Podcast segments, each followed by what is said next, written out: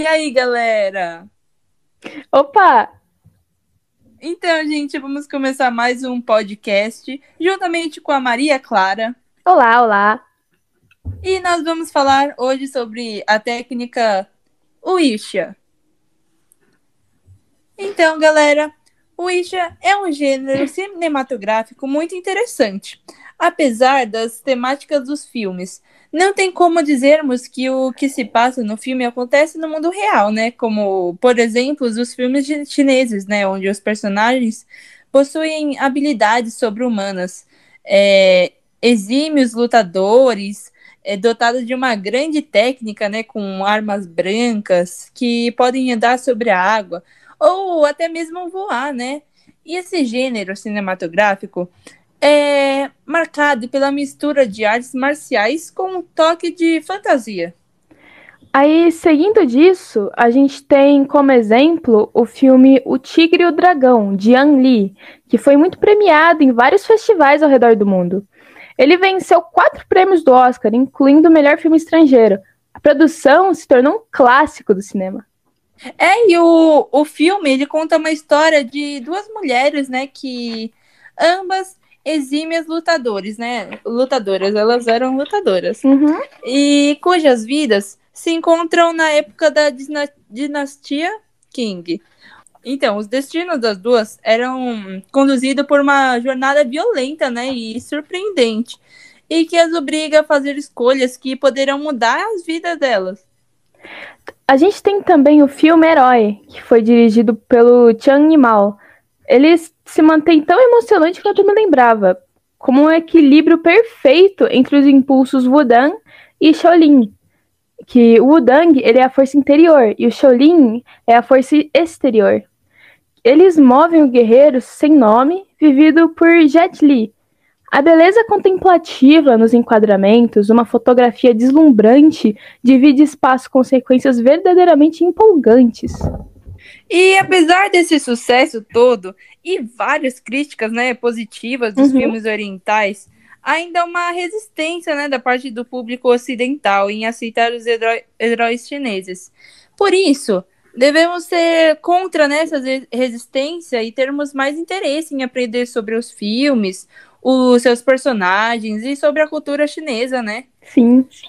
E essa civilização chinesa é uma das mais antigas do mundo e assim como as demais revelam a união da história com a mitologia, o livro de Alexandre Chung há um período conhecido como Período dos Cinco Chefes. A lenda diz o primeiro homem descrito como cão de muitas cores. Nasceu em meio de, de caos e, após 1.800 anos de trabalho, deixou tudo em ordem. Formando o vento e as nuvens com seu sopro, os rios com as suas velas, os, os trovões com sua voz, sua cabeça deu origem às plantas, a terra foi feita com a sua carne, seu suor formou a chuva, e os piolhos de seu, de seu corpo originaram a raça humana. Olha isso. Olha só, isso é muito interessante. A gente precisa Sim. muito saber mais sobre isso. E depois dessa criação, o primeiro suposto governante da China, entre os cinco chefes, seria Huan Ti que foi quem construiu as primeiras casas de tijolos. Nomeou historiadores oficiais, corrigiu o calendário e redistribuiu as terras e organizou um, um observatório astronômico. Já o segundo chefe era Chuang Shu, que, que, foi quem lutou contra o Kankan pelo Império e venceu após a derrota. Após a derrota, Kankan dobrou uma montanha com a sua própria cabeça, mudando o céu e o curso de um rio. É, e a gente também tem novelas, né, que contribuíram para trans transmitir os valores. Deles, o mais importante é a justiça, que envolve honra e o compromisso, né, que muitas vezes com os menos favorecidos.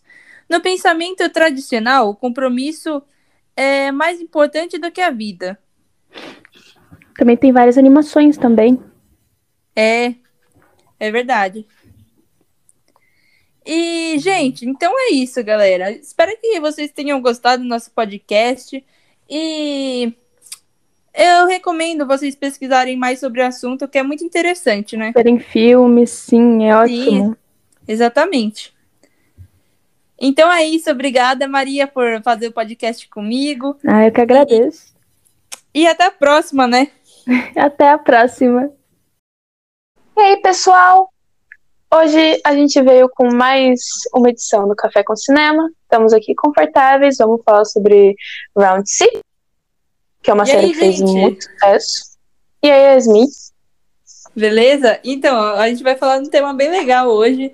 E vamos lá, né? Bora? Então, galera, o, o Round 6 ele é uma série empolgante, né? Que faz com que o espectador tenha muita vontade de assistir imediatamente ao próximo episódio. Isso que garantiu o sucesso, né? Nas plataformas de streaming como a Netflix, por exemplo, né? Sim, e a história traz essa pegadinha macabra, assim, violenta, que se trata de 456 jogadores isolados em uma ilha. Eles são obrigados a disputar seis rodadas de brincadeira da infância, sabe? Em busca de uma bolada de dinheiro. Quem vencer fica com um prêmio, assim, muito dinheiro, mais de bilhões da, da moeda. Mas quem perder, paga com a própria vida. Nossa senhora, você aceitaria esse jogo? Eu não sei. Depende Ai, é, então, o jogo da série traz uma interessante regra, né, que se distingue do- de outras séries, né, que contém jogos como, por exemplo, os, os jogos vorazes, né? Se a maioria dos jogadores decidir abandonar o jogo, ele é só encerrado, né, o jogo, né? Sim. Só que esse daí, ninguém leva o prêmio, né? Só que tanto Uhum. os personagens quanto o público são confrontados com a questão de até onde estão dispostos a ir, né, por dinheiro. E o quanto a sociedade capitalista submete os indivíduos a situações que os conduzem à violência, né? Uhum. A série também nos ensina como é a realidade na Coreia do Sul, como, por exemplo, a situação dos desertores da Coreia do Norte, a pobreza, a misoginia, a exploração de imigrantes corporativa e política e a relação complicada com a China. É, e como diz a Cecília Barroso, que é uma crítica de cinema, a chamada onda coreana está diretamente ligada a investimento feito há anos né, pelo governo do país asiático para promover uma, a sua indústria cultural e artística, né? Embora Uhum. que a série foi produzida por uma nação com uma ordem social e cultural diferente do que estamos acostumados, eles conseguem explorar né, os temas e ideias universais que fizeram o público diverso se atrair pela série, né? Sim, até a mãe amiga minha foi ver. O sucesso, pra você ver como foi. O sucesso foi tanto que a gigante do streaming, que a produção sul-coreana se tornou seu maior lançamento na história. Ela atraiu 111 milhões de fãs no mundo todo. Ela alcançou o topo de séries em 84 países. E você sabia que há uns oito anos atrás, antes do criador postar essa série, um amigo dele falou assim pra ele que ele nunca iria fazer sucesso com essa série. E olha o estouro, Ah. imagina se ele não tivesse postado. Nossa, E ao abordar situações cotidianas, né, só que de forma bem exagerada, né, a trama abre a possibilidade para haver uma identificação entre o público e a série, né? Aí Sim. os espectadores podem se enxergar nas tragédias que acontecem no enredo, além de buscar nos personagens aspectos que eles se identifiquem, né? Quem nunca? sim. Pois é. E esse elenco fantástico consegue transmitir, através de atuações emblemáticas, o sofrimento e a complexidade de cada um dos personagens, que é muito bem construído. A Sim. série, envolvida por um mistério, mostra a origem e os, e os motivos jogador participar do jogo, e é desenvolvido ao longo dos episódios, o que estabelece uma relação ainda maior e o espectador.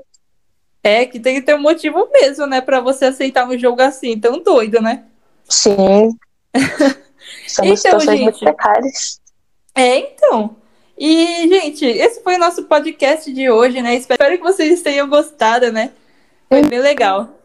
Foi bem da hora. Eu adorei essa série. Essa série. Ah, eu também. Muito legal, né? Nossa. Uhum.